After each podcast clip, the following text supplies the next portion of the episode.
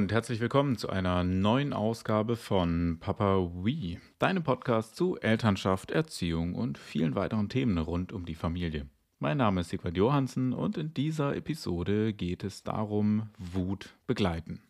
Wie kann ich die Wut meiner Kinder konstruktiv, hilfreich begleiten? Zunächst, was ist Wut? Ich glaube, das ist sehr individuell weil wir alle Wut natürlich auch anders erleben, unterschiedlich erleben, unterschiedlich intensiv, unterschiedlich schnell und weil wir selbst auch alle eigene und auch unter sich unterscheidende Strategien im Umgang mit Wut entwickelt haben. Vorschlag von meiner Seite für mich ist die Wut der erste Schritt in Richtung destruktiver Strategien im Umgang mit Aggressionsenergie. Was ist nochmal Aggression für mich? Also Aggression ist für mich die Fähigkeit, die allem Lebendigen innewohnt, die eigene Lebensrealität gestalten, verändern zu können. Also die Kraft, die wir brauchen, um unsere Bedürfnisse zu erfüllen. Und je mehr unserer Bedürfnisse gerade unerfüllt sind, desto höher wird der Druck, desto größer wird die Notwendigkeit, da etwas zu verändern. Und je mehr Bedürfnisse unerfüllt sind, desto schneller brauchen wir da auch eine Veränderung. Und dann gibt es eben unterschiedliche Strategien, mit diesem Wunsch nach Veränderung umzugehen. Aber Wut ist der Wunsch, das Bedürfnis nach Veränderung. Hier und jetzt muss ich etwas verändern, weil meine Bedürfnisse sind gerade unerfüllt. Zu viele meiner Bedürfnisse sind unerfüllt oder so viele meiner Bedürfnisse sind unerfüllt, dass ich zu dem Schluss gekommen bin, dass Wut die richtige Maßnahme ist, um das kundzutun. Wenn wir sehr, sehr wütend werden, dann sind es meistens eben schon mehrere Bedürfnisse geworden, die unerfüllt sind, aber auch, und das finde ich ist auch wichtig zu vergessen, äh, nicht zu vergessen, sondern in Erinnerung zu behalten, Wut ist auch eine erlernte Strategie. Es ist beides. Denn es ist eben die Strategie, wie gehe ich denn damit um? Und das ist etwas, das unser System natürlich zutiefst auch in der Kindheit lernt. Rege ich mich schnell auf? Wie schnell muss ich mein System hochfahren? Und hier ist es eben, dass die Kinder lernen, was funktioniert wie am besten. Und das machen sie nicht bewusst, sondern unser Gehirn lernt hier überwiegend automatisiert. Und uns ist auch nicht immer klar, was wir hier als effizient bewerten oder was unser Hirn als effizient bewertet. Was ist eine effiziente Strategie? Das ist sehr, sehr unterschiedlich und von außen nicht immer nachzuvollziehen. Es ist also in der Begleitung von Wut wichtig, dem Gegenüber, dem Kind meistens oder häufig anzuerkennen, dass die aktuelle Situation ohnehin schon aus einem unklaren Kuddelmuddel aus verschiedenen unerfüllten Bedürfnissen, Empfinden von Ungerechtigkeit und auch Anflügen von Überforderung. Das, das ist ein, ein Klumpatsch aus all diesen ohnehin schon komplexen und herausfordernden Einzelelementen wow. Und dann sagen wir so äh, Sachen wie, es gibt hier gar keinen Grund, sich aufzuregen. Oder das sehe ich jetzt nicht, dass du hier wütend wirst. Ja, also ich möchte damit einfach das Bewältigungskomplexitätsgefälle klar machen, wie einfach es ist, so einen Satz rauszuhauen und in welcher ja, Notlage unser Gegenüber, unser Kind sich hier gerade befindet das ist, es ist normal, wütend zu sein, wütend zu werden, sich aufzuregen. Es ist eben eine Mischung aus Erlerntem und natürlich auch aus etwas, was unser System, unser Körper, unser Menschsein mit sich bringt. Wir sind in der Lage, uns aufzuregen. Wir sind in der Lage, uns zu ärgern. Und vor allem eben sind wir eigentlich auch in der Lage, etwas zu verändern, etwas zu gestalten. Und das ist für mich das Hauptanliegen der Wut, Veränderung.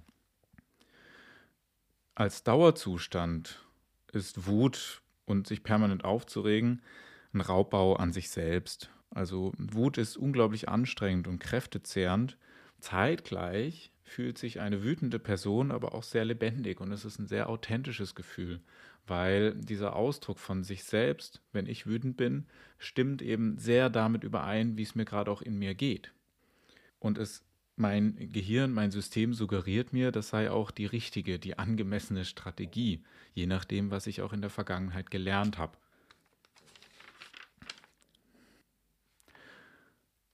die Mühe, sich jetzt hier in Empörung, Zorn, Ärger, Wut, Sauersein, das irgendwie in eine Art Nomenklatur zu packen, da verzichte ich jetzt drauf. Ich glaube, das ist auch überflüssig, weil ähm, sich eben die eigenen Bewertungen so groß unterscheiden von diesen Wörtern. Zumindest zeigt mir das meine Erfahrungen in Gesprächen mit anderen Menschen, dass da jeder doch etwas anderes auch damit verbindet. Und das ist auch völlig in Ordnung. Es ist, es ist cool, sich darüber auszutauschen und sich das gegenseitig natürlich auch zu lassen, weil wer, wer will denn jetzt schon definieren, was ist Zorn? Aber es ist meiner Meinung nach sehr sinnvoll, sich der eigenen Bewertung bestimmter Wörter bewusst zu werden. Also auch in der Positivität oder in der Angemessenheit. Wann ist Wut angemessen? Wann ist Ärger angemessen? Für mich ganz subjektiv. Weil es geht hier um starke Gefühle, die gegen sich oder andere gerichtet sind und die auch einfach ein Teil unserer Existenz sind. Nun zum praktischen Umgang, wenn dein Kind wütend ist. Das Allerwichtigste ist erstmal, dass dein Kind außer sich ist. Ja? Was bedeutet das außer sich sein? Das bedeutet in einem praktisch anderen Level von bewusst Unbewusstsein zu sein und die üblichen Wahrnehmungsprozesse werden komplett überlagert von bestimmten Notfallstrategien, von bestimmten Notfallsystemen. Es ist also ganz wichtig, diese Energie, diese Wutenergie, die da entsteht in den Kindern, dass der erstmal körperlich abgelassen werden kann. Durch Schreien, durch in ein Kissen boxen, die eigene Schulter anbieten. Gerade wir Väter also je nach, können uns da wirklich hinstellen und sagen, komm, Tochter, ich will mal was spüren, hau mal auf die Schulter drauf. Zeig mal richtig, was du in deinen Händen hast. Wenn es für dich okay ist.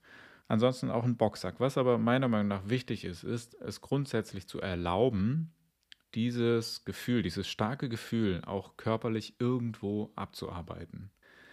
Weil die Energie ist da. Und jetzt ein bisschen, naja, Energieerhaltungssatz. Die verschwindet nicht einfach die verändert sich nur. Und die verändert sich dann in Bewegungsenergie, in Schlagenergie oder auch in, in Beißen oder in Schreien. Wir müssen sie umwandeln und ablassen. Wenn wir das nicht tun und wir unsere Kinder quasi dazu zwingen, diese Wut zu unterdrücken, weil wir an sie heranreden, dass es gar keinen Grund gäbe, sich jetzt hier aufzuregen und uns dann selbst vielleicht noch darüber aufregen, dass sich unser Kind gerade aufregt, dann platzt es nach innen. Also in der ersten Phase der Wut, der Begleitung von Wut, ist jede Erklärung, jede Beschwichtigung einfach fehl am Platz. Es braucht hier eine klare Anweisung, wohin mit dieser überströmenden, überschäumenden Energie. Und wenn die Kinder noch rumschreien und sprechen, dann kann man ja auch zuhören. Und wenn es dann in körperliche Akzente geht, dann brauchen Sie eben diesen Ort, wo Sie das abarbeiten können. Und dann brauchen Sie keine Erklärung, wir schlagen nicht oder du weißt doch, beißen, das geht nicht, ist verboten, treten, bläh. all diese Wörter, die wir da und Vorstellungen und Regeln, die wir da an unsere Kinder heranquatschen, erschweren es ihnen wieder zu sich zu kommen. Weil sie haben diesen Wutball in der Hand oder vielleicht im Bauch oder in der Kehle. Und dann sollen sie uns auch noch zuhören. Und wenn sie nicht richtig zuhören, dann kriegen sie dafür auch noch Ärger on top. Das geht nicht. Das ist absolut kontraproduktiv und macht unseren Kindern den Umgang mit ihrer Wut, mit ihren unangenehmen, mit ihren starken Gefühlen wirklich, wirklich schwer.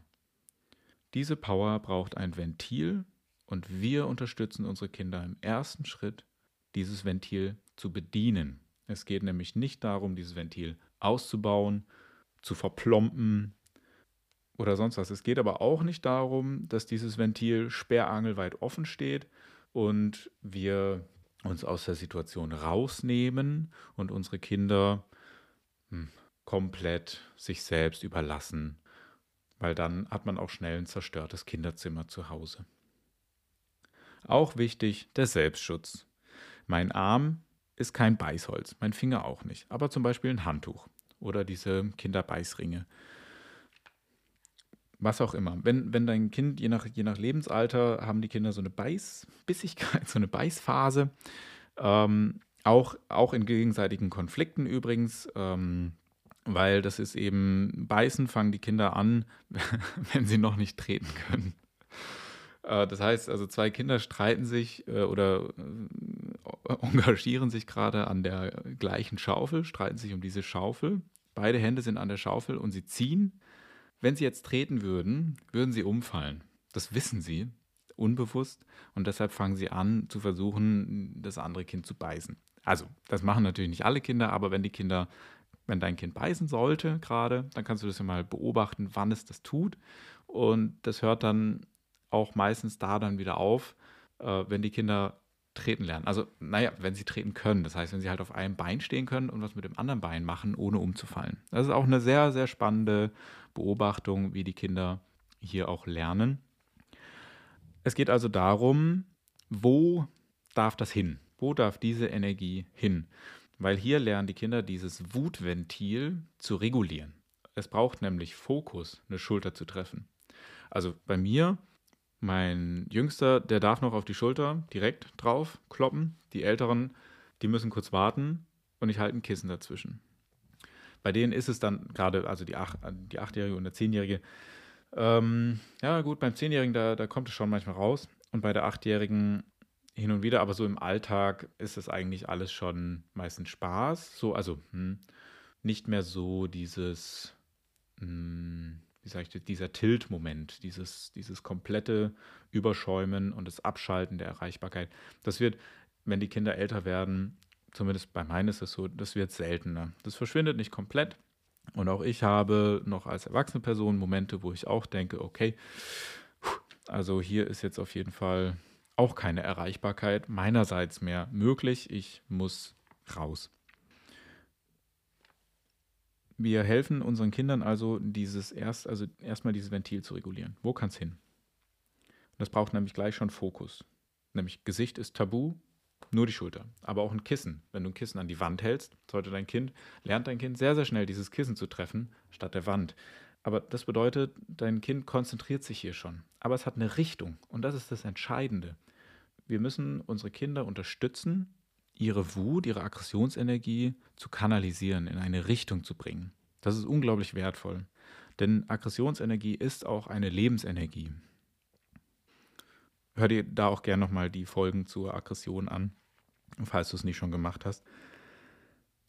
Im nächsten Schritt, nachdem wir nun also ein Ventil angeboten haben, nachdem wir ein Ventil für diese Wut angeboten haben und das Kind es auch annehmen konnte, geht es darum zu beobachten. Also für mich zum Beispiel ist es leichter, zu begleiten, wenn die Wut nach außen getragen wird, als diese stille Wut nach innen. Die finde ich sehr schwierig, weil sie für mich auch viel, viel unklarer, ungerichteter ist. Aber vielleicht auch, weil es auch ein Stück weit meine eigene Strategie ist.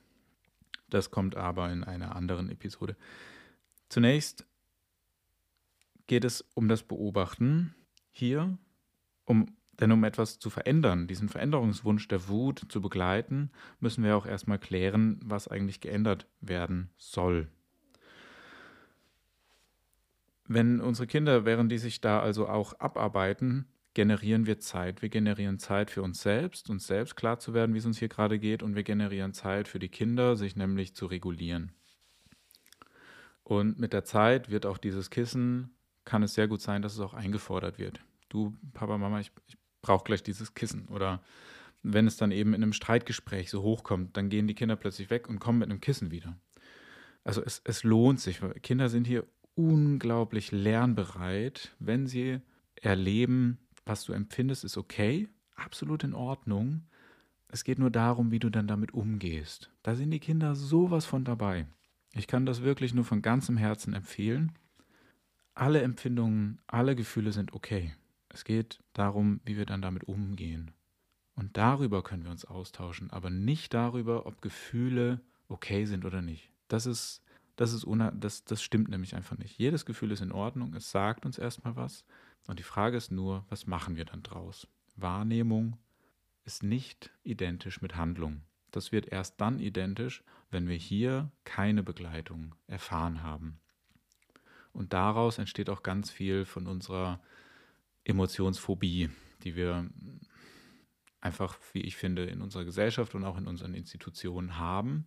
Wir haben Angst vor Gefühlen. Und ganz besonders, ja, also starke Gefühle. Hier kommt es aber auch wieder darauf an, wer es macht. Ne? Also ein aggressiver Mann ist, wird völlig anders wahrgenommen als eine aggressive Frau.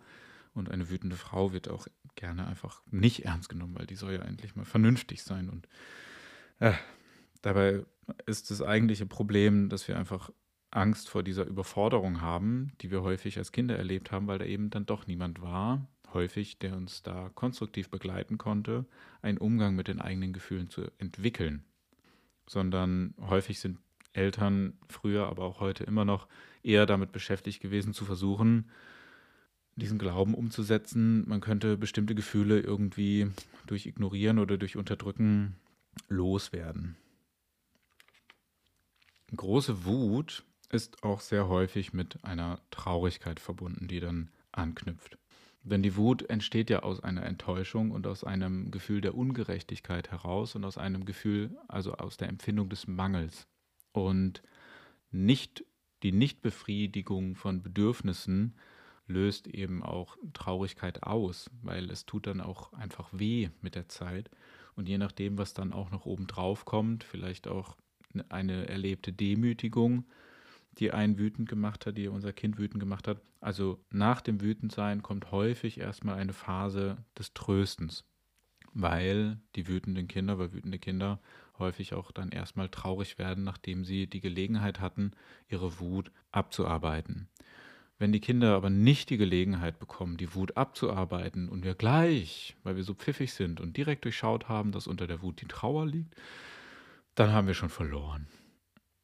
Dann gehen die Kinder aus dem Gespräch raus, wir sind enttäuscht und frustriert und ärgern uns über irgendwas. Also es gibt hier tatsächlich eine Bedarfshierarchie.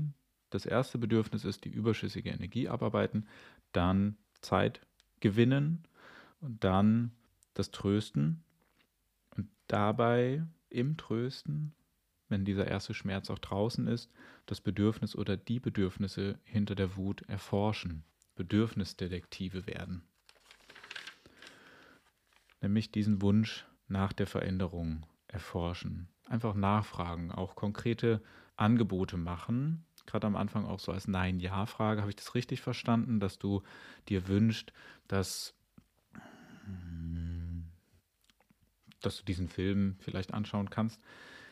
Und dann geht es auch erstmal um Ja, Nein. Es geht noch nicht darum, ob dieser Wunsch umsetzbar ist oder sonst was. Das kommt erst im nächsten Schritt. Die Umsetzbarkeit prüfen. Lässt sich der Wunsch nach Veränderung des Kindes, unseres Kindes erfüllen? Ist das umsetzbar?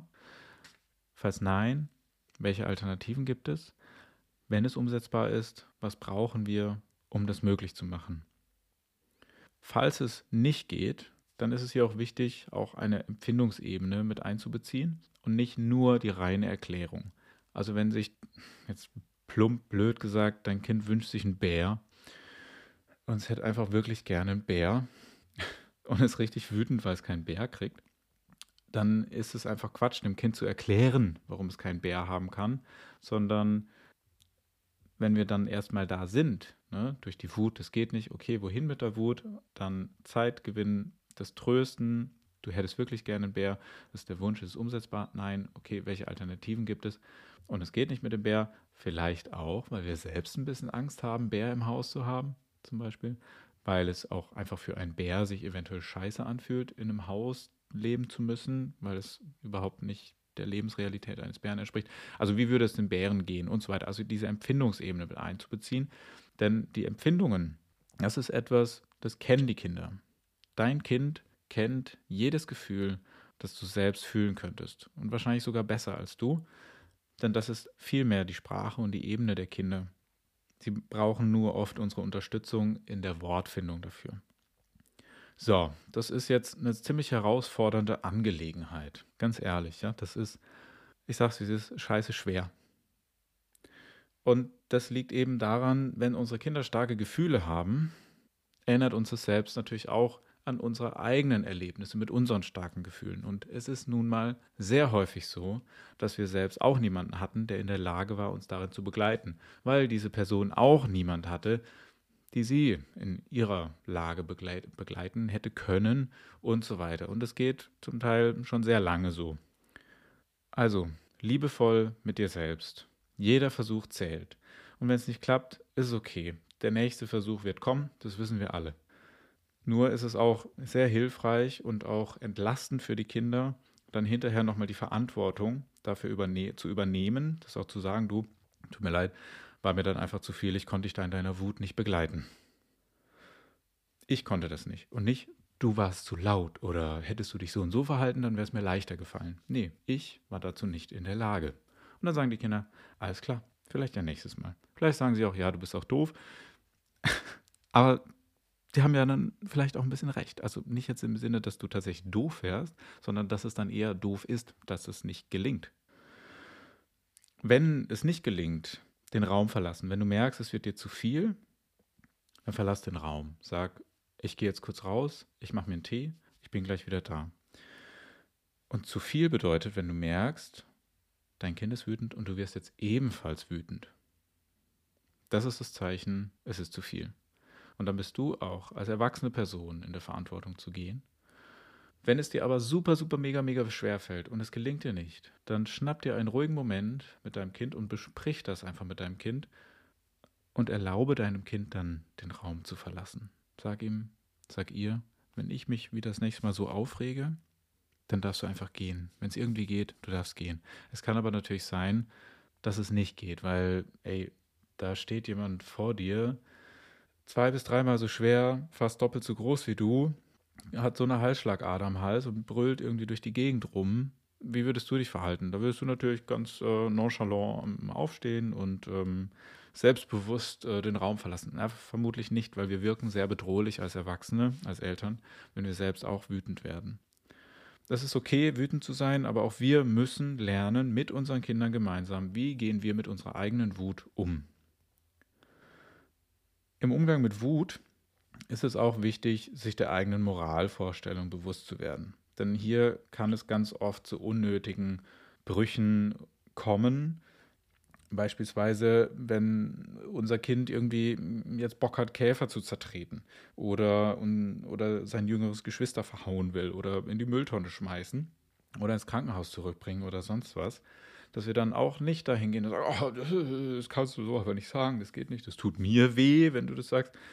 Das kann zwar sein, dass dir das weh tut, aber als erwachsene Person sind wir nun mal auch mehr in der Verantwortung, unsere Gefühle zu sortieren.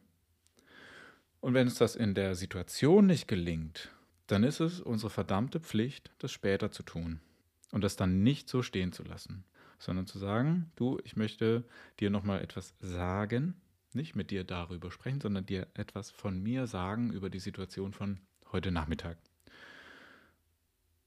Ich habe mich da in meiner Wahrnehmung nicht gut verhalten, nicht sinnvoll, weil ich habe das und das gemacht. Und ich wollte dir nochmal die Möglichkeit geben, ich wollte dich fragen, weil es mich wirklich interessiert. Das mit deinem jungen Geschwisterchen, das nervt dich wirklich richtig. Habe ich das richtig verstanden? Und dann sagen die Kinder wirklich ganz oft so super differenzierte Sachen wie, nee, das ist schon cool, dass sie oder er oder wer auch immer da ist. Nur in der und der Situation, da, und da können wir sagen, du, das kann ich nachvollziehen. Weil, ganz ehrlich, uns selbst geht es manchmal auch so. Weil wir nicht 24-7 in der Lage sind, immer happy mit unseren Kindern zu sein. Das geht einfach nicht. Und auch hier die Moral. Also Kinder und auch wir Menschen, wir sind weder gut noch schlecht. Also wenn, dann sind wir beides. Und auch Kinder sind jetzt nicht irgendwie unschuldige Engel und dann haben sie sich auch verdammt nochmal wie unschuldige Engel zu verhalten, sondern Kinder sind schon in der Schwangerschaft und auch nach der Geburt auch immer ein Produkt, ein Resultat ihrer Kultur, ihrer Umwelt. Und jeder Mensch, das ist meine Überzeugung, ist zum Schönsten und zum Hässlichsten, wozu wir Menschen in der Lage sind, befähigt. Die meisten machen es nicht. Und das ist schön. Und wenige tun es, die hässlichen Dinge. Und das ist sehr unschön, weil sehr viele darunter leiden und häufig die Menschen, die die hässlichen Dinge machen, gar nicht so sehr. Anderes Thema. Wir müssen also einen Umgang mit der Wut kultivieren für uns als Familie und der möglichst wenig Schaden anrichtet. Denn Wut, Unzufriedenheit, Ärger, starke Gefühle gehören zum Leben dazu und sollten nicht weggelabert werden, weil wir dann nur noch größere Probleme im Umgang mit diesen starken Empfindungen provozieren. Das Unterdrücken, das Verbieten oder das Entsetztsein, das ist überhaupt nicht hilfreich, damit Kinder ihren eigenen Schatten integrieren können, dass der ein Bestandteil wird und eben nicht erst ein verdrängter Schatten wird.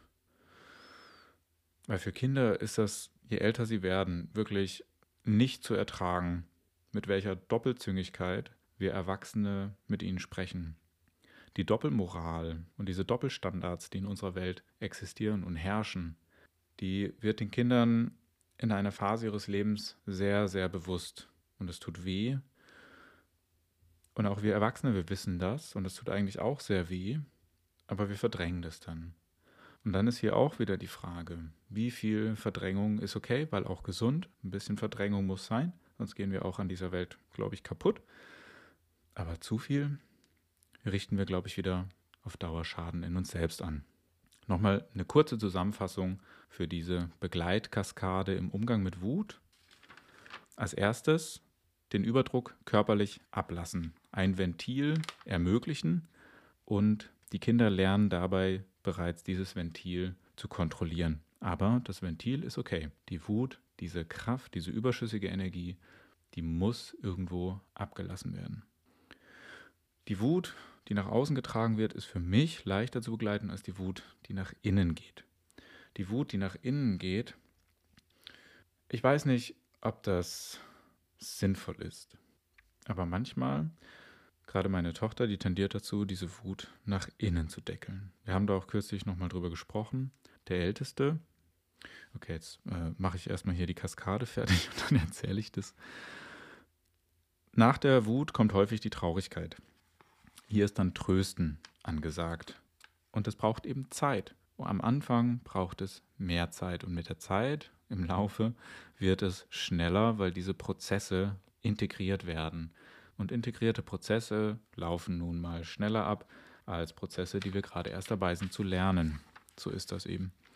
Dann nach der Traurigkeit, nach dem Trösten, den Wunsch nach der Veränderung, das Bedürfnis dahinter erforschen. Dann die Frage, ist das umsetzbar? Ja, okay, was brauchen wir dafür? Wenn nein, Alternativen entwickeln. Und wenn es einfach ein komplett absurder, gar nicht umzusetzender Wunsch ist, dann steckt da immer noch ein Bedürfnis dahinter, das vermutlich auch mit einer anderen Strategie erfüllbar ist. Und falls dein Kind dieses eine Bedürfnis haben sollte, das einfach nicht erfüllbar ist, dann ist es auch wichtig und richtig, hier eine Empfindungsebene mit einzubeziehen und nicht nur das reine Argument.